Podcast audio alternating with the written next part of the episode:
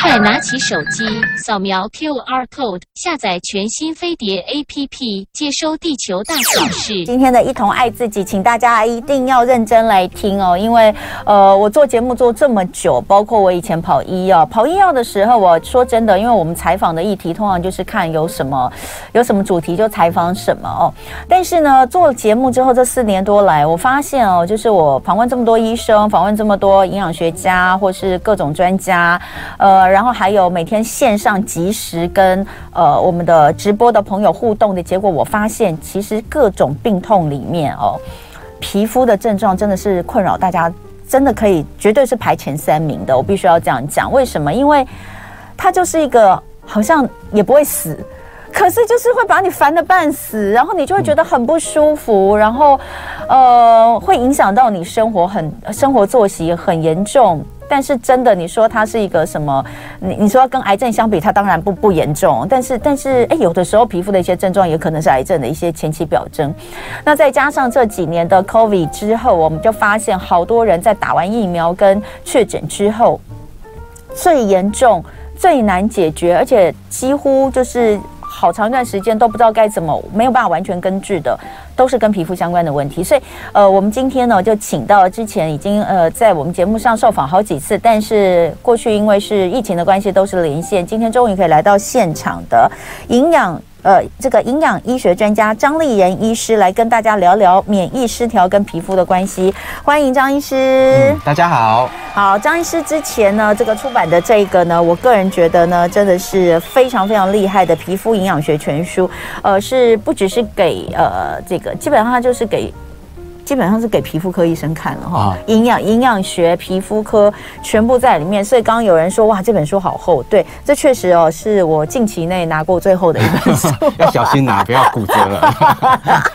这这个呢是这个真的是很像以前的，很久没有看过这么厚的书啦。我就说，哎呦，教科书都没看到。都已经很久没看到这么厚的了。对，希望做到深入浅出。事实上，可读性还蛮高。对对对，因为里面里面其实是没有大家所想象。我虽然说，我虽然把它称之为教科书，但它是我们看得懂的教科书哦。对。所以呃，好，这个皮肤营养学全书，呃，这个之前我们呃好几次都聊聊了很多不同的呃议题，但是今天我们要从免疫系统来提。那讲到免疫系统，大家可能会想到的就是白血球啦、淋巴球啦。那这到底跟皮肤肤有什么关系？其实张医师要告诉我们，皮肤，我们的皮肤就是一个免疫器官，很多形态的免疫失调反应几乎都有皮肤的参与在里面。我们就来聊免疫失调。嗯，请问确诊或是打完疫苗之后出现的这些状况，是不是也是一种免疫失调？啊，对对，嗯，哦，呃，真的很很多的朋友们在打完疫苗之后。啊，就出现了这个荨麻疹的状况，可能打完疫苗一两个礼拜都都还蛮明显的哈。那可是现在更多的朋友是在确诊之后，而且是可能是确诊已经两三个月以后，嗯，哎，那个皮肤的湿疹或荨麻疹怎么一直冒，而且停不下来，找不到原因。嗯，好，那这个其实可能就是新冠的呃这个病毒引起的。长新冠症状的一环，嗯，好，那其实呃，虽然说我们长新冠症状可能是免疫系统的一个失调，但是很快就在皮肤上面有所表现了，嗯，好，所以其实皮肤真的是一个反映我们免疫系统啊，甚至反映其他呃这个五脏六腑健康很很重要的一个一个警讯，嗯，哎。到底真的是我我像我有我的朋友们哦，真的有有一个我觉得超惨，他不是确诊，他是打疫苗，打完疫苗之后啊，那个荨麻疹大爆发，他说那个是发到就是，你会觉得他是从里面。就是我问他，你到底是哪里痒？他说他全身上下都痒，喉咙也痒。我说喉咙痒是什么感觉？他说他觉得里面都在痒，不是只有皮肤，他皮肤都是红的，没有错。然后呢，他说吃西药啊什么都没有用，那而且是没有办法睡觉。就后来他就去看改看中医，然后中医就调制了这个很贵的水药。他说一天哦，一天就要一千五还是一千八一天，每天都要喝。然后说，但是他喝第一次。喝完之后啊，那天晚上他说他早上醒，早上六点眼睛睁开的时候，他眼泪就掉下来，因为他已经很久没有睡着了，就是痒到半夜痒到睡不着。对，然后他说他那一天喝了那包水药之后，真的是睡着了，就是有止痒到睡着。我就想说，你怎么可以这么可怜？他就说他真的不知道怎么会这样。对。那有一种说法说，COVID 它是攻击你身体里面最弱的免疫的那一那一环，嗯，所以是不是代表说，我们如果本来就在哪个部分有什么问题的话，我们就会更严重呢？对，嗯，事实上，呃，这种免疫的反应是跟个人体质有看有关的哈，因为你看，其实虽然说我们大家有打疫苗或很多人确诊哈，但是并不是每一个都出现这么严重的皮肤反应哦。对，好，那。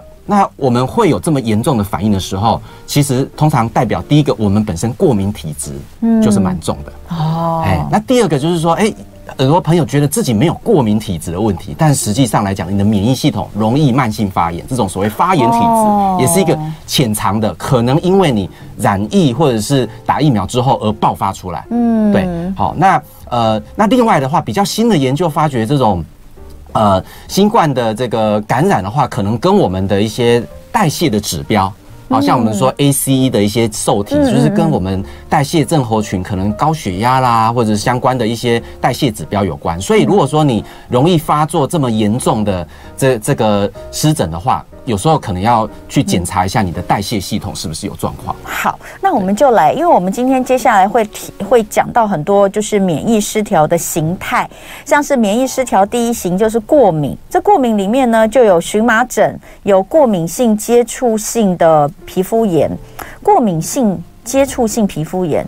这是过敏性皮肤炎跟接触性皮肤炎吗？还是它就叫过敏性接触性皮肤炎？哎，对，它真的很拗口。哦，好好好，对，确实是接触啊到一些呃手势之类诱发的。好，所以刚刚说到的过免疫失调第一型，我们聊的是过敏，过敏里面包含了荨麻疹，包含了过敏性接触性皮肤炎，包含了异位性皮肤炎，这也是非常非常大宗的哦。异位性皮肤炎甚至还有一个病友团体哦，一个协会，我之前呃在做活动的时候有跟他们接触，这真的也是非常。非常多的呃，这个病患的人口，另外还有呃，过敏性血管炎与进行性色素性紫斑。这么长，简称三个字就黑眼圈。所以黑眼圈，很多人说黑眼圈是过敏造成的，还真的是。呃，它有一些是跟过敏有关。大部分。好，所以等一下回来，我们就一个一个来聊。我刚刚有没有讲中你的问题呢？好，待会锁定。今天一同爱自己，免疫失调与皮肤的关系，我们请到的是营养医学专家张丽仁医师。刚刚讲到了免疫失调，呃，有好多型，对不对？第一型就是过敏。那呃，通常。这个病程哈，我我们讲很多嘛，这个病程是会变化的吗？呃，有可能，嗯，对，呃，从这种单纯的过敏疾病，皮肤过敏哈，哦、那可能之后变成，哎，奇怪，我怎么竟然有干燥症、红斑性狼疮这些更复杂的问题？哦，或者是说后来你常常发觉，怎么一天到晚都在疱疹的感染，或者是长皮蛇带状疱疹，嗯，好，直到有一天，哎，你癌筛发觉，哎，怎么有癌症的早期的症状？事实上，这一连串的这些疾病都是免疫系统的失调，而它最早的时候就是皮肤的症状。哦，所以真的不能够轻忽。那如果说今天一直反复的都有一些皮肤的呃这些状况的发作。其实没有办法去把它治疗好的话，它就会可能会有慢慢的一阶段一阶段的越来越糟糕，是不是这样的意思？哎，对。好，你现在吓死很多人，因为 因为很多人他们的皮肤症状这一辈子也都没缓解过，你这样的吓死很多人。好，我们先来讲第一型的过敏里面呢，有荨麻疹。哈，荨麻疹到底是为什么诱发？因为很多人都说，你看我们以前小时候荨麻疹叫风疹块，对，就是说它跟风一样。好像感觉风吹过去它就有，就没有原因，然后来了来得快去得也快。对，所以我们不知道到底荨麻疹诱发原因是什么。对，而且很多时候都觉得说，哎，那是不是擦擦药膏就好了？对，那我们就来聊一下荨麻疹，好不好？对，它的诱发因素大概可以可以抓到有哪些？嗯，呃，我举一个例子，我之前遇到一个二十几岁的女研究生哈，她就突然间眼皮啦、脖子还有还有躯干、四肢都出现风疹块，嗯，然后。然后我就说，哎，这个是荨麻疹哦，这个是跟过敏有关的哦，哈、嗯。那结果他妈妈就讲说呢，哎，这个怎么可能是过敏呢？好，因为他呃生活作息哦都没有在变，都没有变化，嗯、然后吃的东西也都一样，怎怎么可能会过敏呢？嗯，哦，那结果我深入一问哦，那我们这个同学自己就讲，就是他最最近一个月哈，因为准备。呃这个论文的话呢，半夜三点才睡，早上八点要赶赶早课，嗯，所以他事实上已经有一个月睡眠不足，嗯，而且呢，呃，昨天晚上哦，他妈又给他吃了两颗蛋黄酥，然后今天就整个大爆发起来，好，那事实上呢，研这个仔细分析起来，蛋黄酥里面有什么样的可能的过敏源呢？蛋黄吗？呃，对，蛋黄就是很多人的过敏源，真的不验不知道。可是可是可是我相信他平常应该都有吃蛋啊，他就会觉得吃蛋又没事，为什么吃蛋黄就会有事？对对，没有错，因为有时候的话呢，他可能呃是吃一颗，但是有时候是吃两颗。哦，一吃一颗可能没有明显的感觉，吃两颗可能有事。然后呢，平常睡眠充足呢，哎，可能都不会发作。嗯，可是睡眠呢，一剩下四五个小时的时候呢，吃什么很很很像很快就发作了。嗯，好，那另外当然蛋黄酥里面还有像红豆。哦，事实上很多人对红豆过敏，真的吗？对，然后还有就是，当然饼皮的部分是这个小麦面粉嘛，好，然后呢，这个小麦又是逐渐变成我们的主食啊，所以很多人为什么长期这个荨麻疹一直在发作？很多时候就是你每天每餐吃的这个食物里面就是这个面粉类的。所以荨麻疹诱发的因素，食物算大宗吗？大宗，相当大宗，真的。哦。对，而且包括说，因为在我们的这个这个糕饼里面的话，还有酥油、反式脂肪，嗯，然后高糖的成分，这些都是增加免疫系统过敏跟发炎的严重度。嗯，对。那特别是在呃，像我们呃这个熬夜是一个，但另外就是说你有染疫的时候，好像以前就可能你吃这些东西都没事，可是因为前阵可能是三四个月前染过疫，你这次的话大爆发，你会。不敢相信，吃这个东西怎么可能过敏？嗯，哎、欸，我真的啊，荨麻疹很少，我大概就几年会发作一次，然后我真的不知道是为什么、欸，哎，嗯嗯，就几年才，因为就不是荨麻疹，就小时候曾经有过，呃，我记得国中。刚上国中的时候，有一段时间好像比较容易荨麻疹，一块一块痒，可是它也就是就就没了，就过一会儿就没了。后来就一直都比较没有。那前几年突然间出现一次，然后过了三年之后又才又出现一次，就是都是很很很，真的是很很偶尔，非常非常少的。对，你说这种时候怎么可能知道它是什么原因？对对，真的就是，所以为什么我这本皮肤营养学会写到这么厚，就是因为就是抱持一个。这个柯南哈，或者是福尔摩斯办案的精神哦，因为就很多这个真的是魔鬼藏在细节里面哦哦，譬如说像呃有有些呃患者哈，哎最近为什么吃这个月饼会过敏哈？哎原来他前前阵子一直在喝酒，因为晚上睡不好，一直在灌啤酒啊葡萄酒。哦，哎这个可能就是跟以前不一样。那事实上，当然很多人是对酒精就会过敏，就会起荨麻疹，可是有些人的话是因为酒精去。压抑你的肝脏的功能，导致你肝脏解毒的功能暂毒暂时下降，所以你很多呃这个食物的添加物或过敏没办法充分的一个一个代谢，这个时候也很容易刺激过敏。后来我在想，在想，好像是可能比较累的时候，是不是就比较容易？因为刚刚有讲到嘛，就会有荨麻疹。那另外呃，食物占大多大宗荨麻疹的部分，那。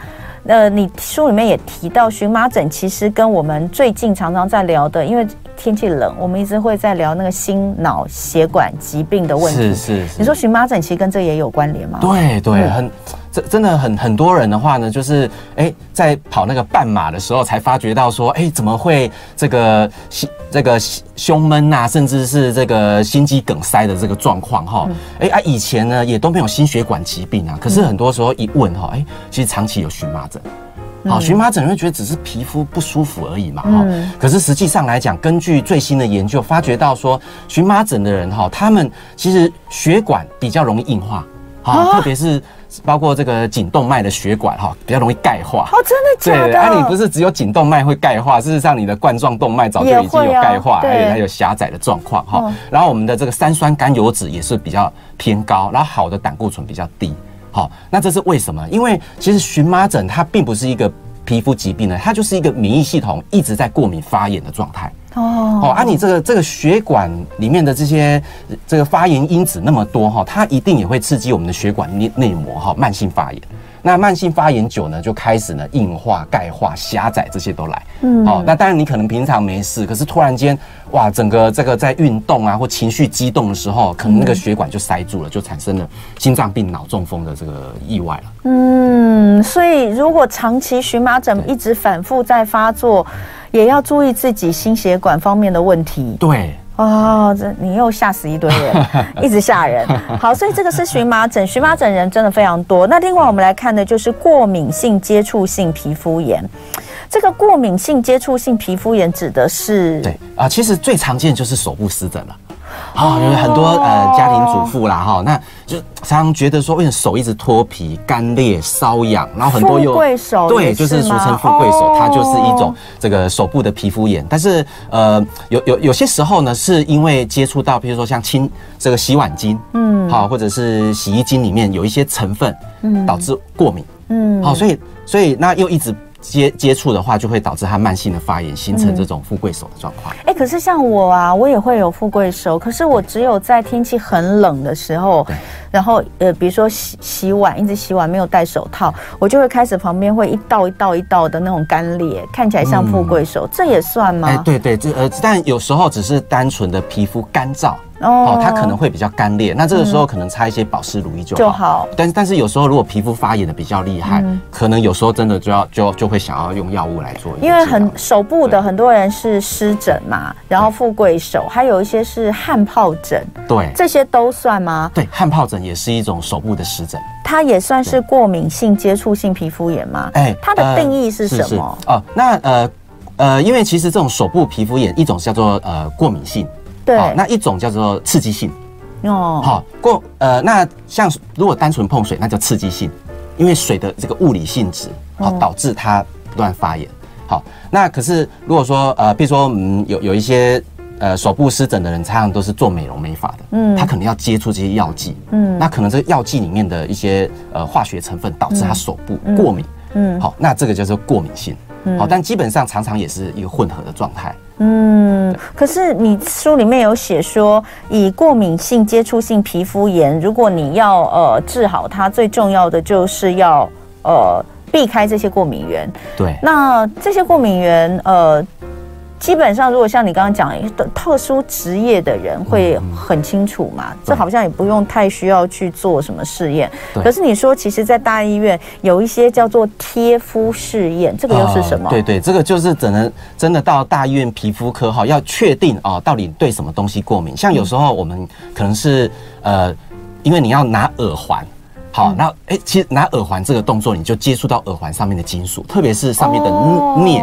镍其实是非常容易导致皮肤过敏的一种金属。嗯，好，那因为常接触自己又不知道也不确定，那这个时候可能就要把一些镍的这个金属哈，然后做成呃，就是用一个比较小量，然后去接触你皮肤，看你的皮肤会不会有真的出现这样过敏的反应来验证。如果拿耳环，对，他手就会过敏的话，那他的耳朵应该也会过敏吧？对对对，没有错，没错，可以注意一下，因为很很多人就是常常耳朵会这个感染。好，耳就是穿耳洞的地方会感染。事实上，很多是已经先过敏，所以他的皮肤在发炎。这个时候，如果再碰到洗澡水啦，或洗脸的水，哦，然后细菌就进去，更容易就产生一个感染。像我就是有认识一些朋友，他们是只能戴纯金跟纯银的，嗯嗯，富贵命都富贵命啊。就平常像我们那种一百块、一百九那种耳环，他不能戴的。那如果是这样的话，那那些人其实他的体质可能就是对这些金属。呃的这个镍啊等过敏，那他有可能手常常接触也有可能，对，因为这就是整个体质的过敏嘛，没错？好，所以这个是过敏性接触性皮肤炎。以刚刚我们讲的荨麻疹跟过敏性接触性皮肤炎这两个里面，到底哪个比较多？嗯，呃，还是有接触性皮肤炎最多的，真的吗？最常见，因为因为特别是疫情之后。好，酒精真的非常多。哎、欸，没错，这个酒精是一个重、就是、一个重点。那酒精来讲，事实上它本身就会有这个刺激性皮肤炎的状况。对，因为酒精会溶解我们皮肤的角质哦。嗯。好啊，皮脂也会溶解掉，然后带走，嗯、所以等于是这个皮肤是这完全没有防备的。那这个时候，这个时候再碰水啦，或者说肥皂这些，就可以让你发炎了。对啊，当然很多人是对酒精过敏的。好像这边哦，我来看一下我们的朋友们，很多人留言哦，又有人讲说他有汗疱疹，而他的汗疱疹哈，就是吃凤梨造成的哦，后来对，所以只要不吃凤梨就没事。啊、对他来讲，对对对。然后也有人说，他小时候富贵手，有的时候会严重到流血，很痛，可是长大就好了耶。嗯，没有特别治疗，为什么？呃，其实呃很多呃国小国中生的这种过敏疾病哈，到了高中或大学之后哈，它会减少，因为免疫系统它变得成熟了。嗯，好，它还比较稳定，但是要需要注意，就是很多时候它是。变换症状，好、嗯。嗯，可能有些人变成气管变得比较不好，或者鼻子变得更差，嗯，或者是他变成这种慢性发炎的这个形态，嗯，哎，平常也是这个吃东西来者不拒的，觉得都没有问题哈，直到有一天，哎，渐渐发觉到说，哎，我怎么这个怎么会有血管硬化狭窄的状况啊，都想不通原因。其实它变成是一种慢性发炎、嗯，慢性过敏的问题。所以，如果我们能够把长期的这个皮肤的发炎、反复发炎状况治疗好，就代表我其实是把身体降到不发炎的状态。那大家都知道，身体发炎其实是所有的问题都会有。嗯，对，所以这个应该就是。难怪我们就说，其实皮肤还是说很多东西，它皮肤都是第一个显现出来的。嘿，应该算是一个警讯。警讯。比如说，如果我们只是想要用药膏把这个荨麻疹啊、手部湿疹把它擦好，这个其实我觉得是有一点因小失大。好，事实上你要真的要去了解为什么你的皮肤会产生这样反应，是不是你免疫系统啊，或者是呃这个五脏六腑有出了什么状况？所以你才会写皮肤营养学嘛。对。你觉得真的应该要根治它，要解决它，这个真的根本解决它。问题绝对不是只有擦药或吃药，而是要从营养去做调整嘛。对，是是。那以前我们常常讲，有人说什么过敏啦，或者是什么火气大过敏啊，就是皮肤过敏，吃绿豆汤就会好。嗯，哎，绿豆是真的有用吗？哦，这要看人。好像我就是对绿豆有中度的过敏，所以我只要哈，就是真的是呃，觉得说，哎，自己今天怎么肚子很胀气，然后呢脖子开始痒哈，我就回想，哎，昨天真的有吃到绿豆椪。哦，真的哦，对对，好准。那你还对什么过敏？对对，你的，其实红豆也过敏。你也对红豆，那所以你就不能吃月饼啊、蛋黄酥那些。就是偶尔庆祝一下哈，偶尔吃可以。对对，所以上节目表现的不错，就犒犒 赏一下自己哈。但平常不会一直去吃那个东西。哎，所以真的有的时候你没有去做一些过敏原检测，你还真不知道自己对什么过敏。除非就是说你真的要非常的虚心细心的观察你的皮肤反应，还有你吃的东西，嗯，好，然后去抓。好，但很多其实也也可以发觉，哎、欸，我好像每次吃到面包或面条，隔天皮肤就痒啊，然后这个状况，那我们也许可以高度怀疑这个这个小麦是你的过敏源哦。好，那呃，刚刚就有人讲说这个呃过敏验血的话，验血现在可以吃可以大概验到多少的过敏源？对对。啊、呃，大概呃国内最完整大概验到一百多项哈，然后就是急性跟慢性过敏。对、哦，那当然很多可能在呃医院有验到三四十项的哈、哦，那当然虽然说项目比较少啊，但是多少还是有参考价值的。嗯，脚趾脱皮，很多人都有这个问题，这应该是湿疹。对不对？大部分。我们待会儿回来继续聊异位性皮肤炎。今天礼拜三的一同爱自己，我们聊免疫失调与皮肤的关系，真的讲不完呢。我觉得皮肤的问题真的是超级多，而且原因也好多，治疗的方式说真的常常都没有用哦。所以这真的是呃最最根本。可能都要回归到我们的饮食跟营养哦，好像才是根本解决之道哦。那今天在现场呢，就是营养医学专家张丽仁医师，欢迎张医师。刚刚在呃。这个广告的过程当中，我们也回复了非常多呃 YouTube 上面朋友留言的问题。那所以这里面的问题哦，真是呃林林总总，什么都有。那如果刚刚有错过这一段，呃，是听众朋友，是听广播的听众朋友，那你可以在十一点之后哦再去看我们的回放。中间这一段其实也蛮重要的哦。那呃，张医师你自己一开始学的是皮肤吗？啊，呃，整合医学。你一开始就学整合医学？整合医学，对。整合医学的意思是，就是对呃一般医学啊，然后还有这个营养医学，嗯，好，那甚至包括其他像我大学的时候还特别去修这个呃这个中医方面的，嗯，好的一一些课程哈，然后所以慢慢的话就比较能够跟一般的西医师有不同的这个视野，嗯，好，那比较了解到说，哎，皮肤。不是主要的问题，比较主要问题可能是免疫系统问题，嗯，好，跟五脏六腑的问题。然后我们的治疗也绝对不止于药膏，而是从我们的饮食营养中当中去去调整我们的体质，自然能够预防好这些困扰的状况，甚至更严重的疾病。哎，可是整合医学其实它应该是蛮全面性的。你为什么会专专比较就是抓那个皮肤出来讲？哦，是因为你自己以前在呃在学的时候有特别对皮肤部分会特有特别去研究吗？哦，呃，事实上我在整合医学的这个职业过程哈，就发觉到说。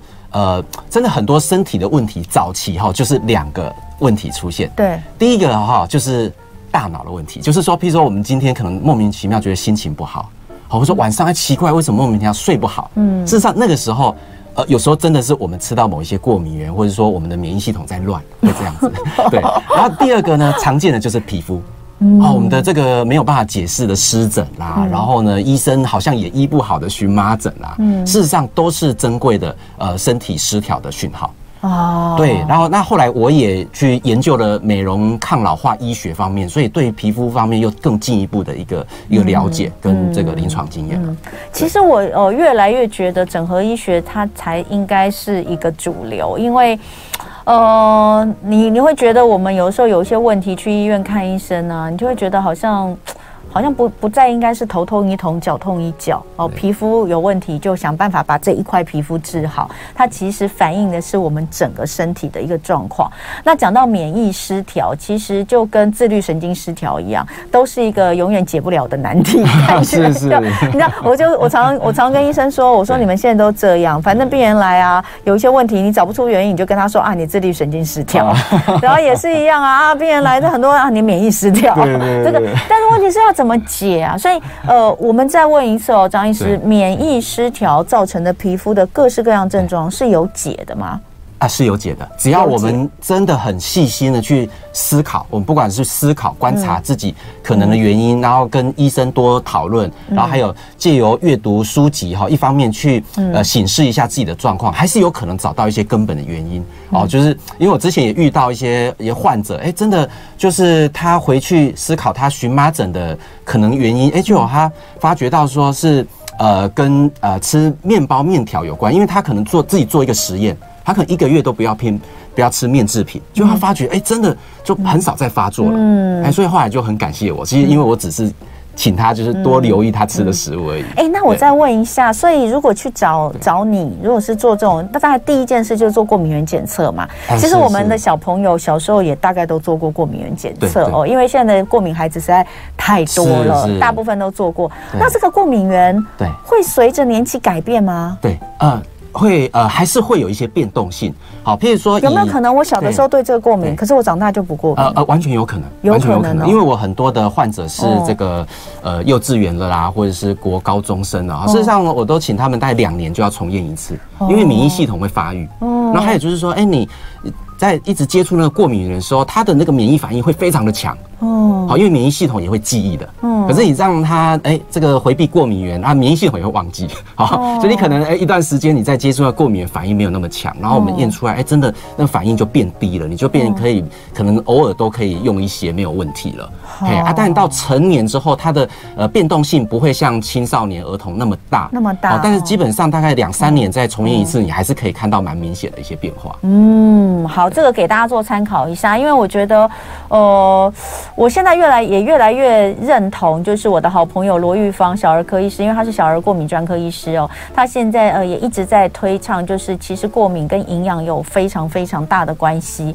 他都一直说我们应该要把眼光放远一点。虽然现在就是迈入一个这个超高龄，快要迈入超高龄化社会，大家都在讲老人的疾病或是长照、老年医学。可他说，真的一个人成年之后的毛病哦。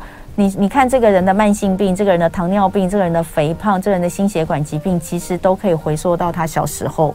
就是如果从小我们就注意他的营养哦，注意他有一些过敏反应，然后能够帮他就是让他知道有哪些过敏反应，然后远离一些呃这些过敏源，其实他身体就不会处在一个几十年的发炎状态。我觉得很有道理耶。对，他说，所以真的是要呃要让一个人未来我们的我们的孩子，或是让人类能够。呃，健康的生活其实真的要从每一个小孩的的身体开始开始关注起，对，对不对？对，你那边有很多小朋友的病患吗？啊，对对。哦，真的哈、哦。感觉我很快乐，会带小孩去 对对对，荣幸。好，哎，我们回到那个今天讲的，就是免疫失调在各种型，第一型的过敏。刚刚我们讲的荨麻疹，讲的过敏性接触性皮肤炎。接下来我们就讲最，我个人觉得真的是非常大众，它都有病友协会了啊。对，异位性皮肤炎没有错。异位性皮肤炎在诊断上很容易吗？应该蛮容易的吧？呃，其实并不容易哦。好，因为它这个诊断准则的话，哈，其实有主要的跟次要都要符合啊。主要包括说你可能呃从小就很容易皮肤瘙痒，好，然后容易长湿疹，然后在特定部位，像是呃有有些可能是在呃手肘内，有些是在呃手肘外啦，或者说膝窝啦、哈膝盖这些地方的这个呃湿疹。好，那还有就是有过本身有合并其他的过敏疾病或有家族史的。嗯，好，那这些里面的话要符合三项哈，然后还有一些其他的次要特征，像是像是很多人都在抱怨什么，皮肤总是很干，嗯，哦，皮肤总是鸡皮疙瘩，这我们叫毛孔角化，然后嘴唇一湿疹，手部湿疹，甚至呃不分男女乳头湿疹。好，这些都是呃所谓异位性皮肤炎的人很容易出现的一个次要特征。嗯，好，然后在这个综合的一个考量之下，才有可能定义为这个异位性皮肤炎。要不然一般哈比较容易诊断就是叫做湿疹啊，或者说荨麻荨麻疹这样的状况的。嗯，对。那其实异位性皮肤炎它是跟基因确实有关系哈，有一种叫做丝聚蛋白的这一种。皮肤的这个角质蛋白的话，哈，它就是天生制造的比较少，然后品质不好，嗯，好，然后有破损，嗯，所以变成说别人碰水可能没事，可是你的水哈，可能就渗透到你的皮肤里面，异位性皮肤炎的人的这个皮肤里面，然后其实水里面的这这些呃。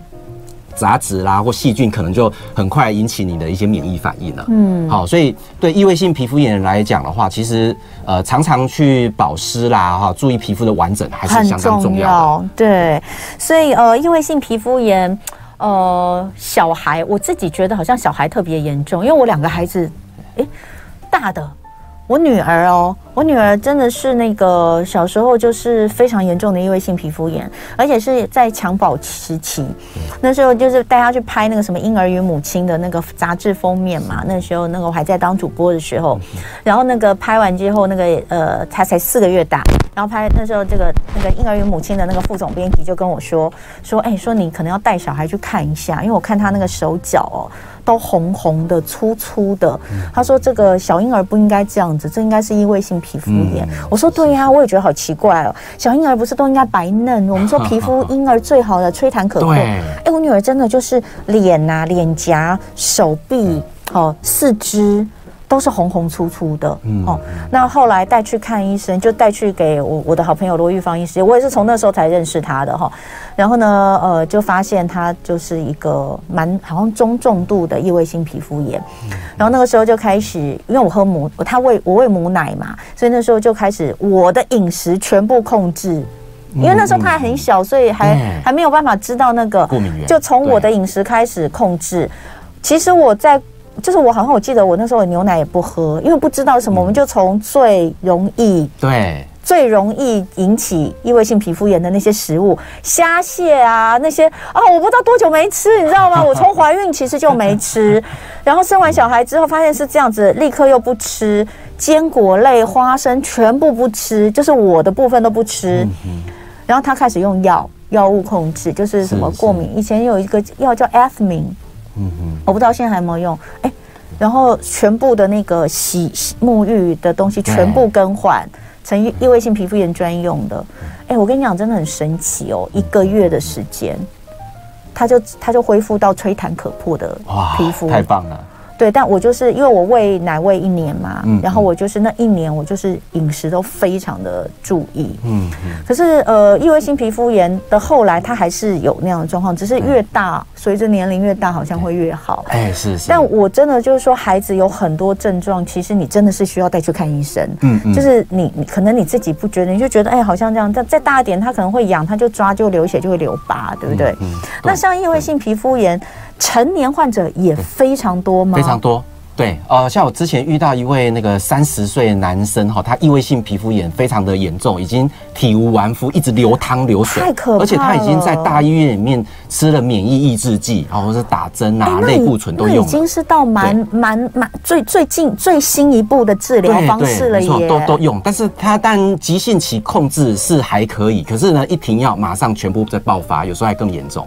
好，所以他后来就就来找我哈，嗯、那我就帮他验过敏源哈，结果发觉到说呢，哎、欸，他对这个 cheese 还有那个优格是严重过敏的。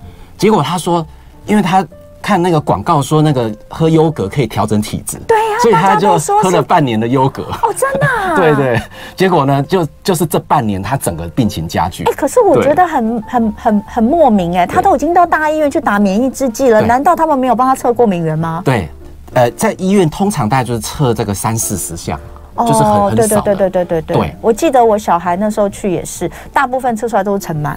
啊，对对对，没错。尘螨或灰尘，对不对？然后食物类的，就是很很简单的那种，很有限。嗯，对。所以后来那个 cheese 跟优格，把它把它戒掉之后就好转吗？呃。呃，他发觉到说，他吃意大利面的时候，就整个又发作起来，因为他对这个小麦也有严重的过敏，而且不是只是所谓的这个所谓急性过敏哦，还有还有就是食物敏感啊，就是不同的这个免疫反应哦，所以他是双重过敏就对了哦，所以后来就是一方面回避过敏，一方面呢又把他的这个肠胃的问题把它调好，因为他长期就是会肚子痛啦，然后胀气、便秘这些问题，好，把他把肠胃状况调好，他整个呃。情况才稳定下来，大概一个月，它就真的就稳定了。哇，所以如果有这个严重的异位性皮肤炎，应该都要来看一下。来，这个今天我们请到的是营养医学专家张立仁医师，跟我们来聊免疫失调跟皮肤的关系。刚刚我们讲了荨麻疹。过敏性接触性皮肤炎、异位性皮肤炎，最后我们就来讲一个名字很长，叫做过敏性血管炎与进行性色素性紫斑。我念都念不清楚，但它简称黑眼圈。黑眼圈的人也很多哎、欸。哎，对，哎，黑眼圈呃，其实很多人是长期眼皮甚至眼睛过敏，常常去揉眼睛。好啊，你是眼皮其实是全身最薄的皮肤哦，你这样一一直揉的话，其实最后就产生很多黑色素。哦，所以那那这个因为常常都是不经意，所以哎，就是久了就是觉得黑眼圈啊。另外很多人是鼻子过敏。对，因为鼻子过敏之后，我们整个静脉的一个充血，而且都是一些减氧血，就是氧气不足的血，所以看着就蓝蓝黑黑的。对对对。好，那这两个最常见。那还有一些人的话，是因为皮肤老化的太厉害，就变成说这个皮肤变薄了，底下的血管就会越来越明显。嗯，啊，这个状况。哪一种最多啊？哎，呃，其实还是。鼻子过敏的最多，鼻子过敏最多，对不对？所以其实黑眼圈人可能真的去耳鼻喉科检查一下，因为很多人都说我没有鼻塞啊，我都不会打喷嚏。可是其实是耳鼻喉科检查一看，鼻黏膜早就肿胀，而且从小肿胀到到大哈。这是事实上这个都已经在过敏。哎，过敏基本上呢就是一个买大送小。我的意思就是它遗传的基因是不是很很大？穿透性太强了，真的哈。对，所以爸爸妈妈过敏，通常小孩过敏的几率就很高，对不对？对，而且会青出于蓝，更胜于蓝。黑眼圈也一样，对对对，会青出于蓝，哎，很可怕。所以其实如果爸爸妈妈有黑眼圈，很严重的黑眼圈，就代表你可能有一些过敏的状况哦。嗯、那呃，刚刚讲那个揉眼睛，揉眼睛其实也是过敏啊。对。过敏过敏的人很很会揉眼睛，对不对？对，过敏性结膜炎，对，结膜在过敏，或者说有时候是眼皮过敏，眼皮湿疹，也其实也很。所以你看啊，像我的小孩如果过敏啊，就是可能就是季节变换的时候，假设有点过敏发作，去看医生，医生给他备的药里面都一定会有一罐那个眼药水，就会说如果他痒就要开始点。对对，这因为它就是它可能不是呃一一年三百六十五天都在痒，可是它就是在过敏换季的时候眼睛痒也会是其中之一。那确实，如果你不去管它，它一直揉眼睛，也会造成刚刚您说的那样状况。嗯，那黑眼圈要怎么治疗啊？对。所以其实黑眼圈，呃，很多患者都想说，你给我一个药膏哈，擦一擦是不是就像立可白一样就变白了哈？嗯嗯、其实就没有那么简单。嗯、哦，所以目前来讲，真的还是要针对你的过敏性鼻炎呐、啊、结膜炎呐、还有就是呃皮肤炎来做改善，嗯、比较有机会。所以如果今天有一个黑眼圈很严重的患者去找你。你你怀疑他是鼻子过敏，他说我没有啊，我都没有什么的，但是一照就可以照得出来嘛。嗯嗯，哎，我跟大家讲哦，因为我小孩两个都有鼻子过敏问题，所以我都知道。我之前也跟大家讲，小孩子其实一般来说不太会头痛，可是他们呢、啊，有的时候就是会叫头痛，而且那个头痛的位置不是我们的太阳穴或是顶，他们是痛这个额前额、嗯，是是是，一照就发现整个鼻窦啊，就是那个都。肿胀里面肿胀，然后那个都没有空间了，因为看得出来应该会要有白白、嗯、白，是不是白色啊？如果是 X 光照起来，它有空间，应该是白还是黑？我有点忘记了，反正就是空气根本上不去的感觉，所以它这里会痛，嗯、就是额窦的地方会痛，没错，有些都跑进去了。所以其实这个东西一照 X 光就一目了然，对不对？对。对而且这个时候，我会建议哈，要做饮食跟营养的调整。嗯，饮食的部分就是我们刚刚一直提到低敏饮食。啊、哦，就是说让你的这个敏感源啊、过敏源减少。那饮食的补充，当然我是很个别性的，因为我去要去帮患者调整肠脑皮肤走整整体来调。可是如果比较一般性的话，也许你可以先试试维他命 C 的补充。维他命 C，哎，维他命 C 的补充，然后呢，这个鱼油的补充。哦，我最近也很认真，每天都吃鱼油，终于开始每天认真吃。因为它可以增加我们皮肤好的油脂，而且提升皮肤的抗发炎作用。嗯，好，过敏的人如果这个。每天吃鱼油，补充足量的鱼油，其实也是好的，是有对不对？是相当有帮助的。好，另外就是像益生菌好的部分，其实也都会有调整头脑皮肤。就真的吃益生菌，不要去吃优格这种吗？因为你不知道，万一碰到像你所说的这种，你要很留意你吃优格之后反应，最好就是吃一次，然后观察一个礼拜，看看有没有哪里不对劲。如果有人 吃优格或是喝牛奶会拉肚子。嗯嗯，是不是也就不要吃啊？对，那当然，那可能已经乳糖不耐，或者说是急性过敏。对哦，这个当当然就就就直接很明显了，直接停掉。好，所以今天呢，我们请张丽妍医师针对这个免疫失调跟你皮肤的这个症状哦，来做一些说明。那当然哦，可能会很多人就一直问，我们这边有好多朋友在问，但有时候真的没有，我发现没有办法直接回答，原因是因为可能真的要看你是做检测之后是对什么过敏。是是。就是回到最主要的，就是他必须要去看你身体里面到底是哪些过敏源诱发。那这个过敏源通常是食物的来源。那所以呃，大家如果说呃有这样的问题哦，其实也可以去网络上搜寻张立仁医师哦。弓长张立是这个立正的日语，就是吉利利而利人，吉利达而达人的利人两个字，非常简单的两个字。那可以看到张立仁医师更多的一些呃发表的文章，还有他的书。那当然，如果说有需要的话，可以去找。张立仁医师来为你做一些诊断，这也是非常需要的。那我们今天很谢谢张医师，有机会再来跟我们聊天哦。好好。啊，这个张营养学全书大家也可以这个来看一下教科书版的，非常厚的一本书。谢谢张医师。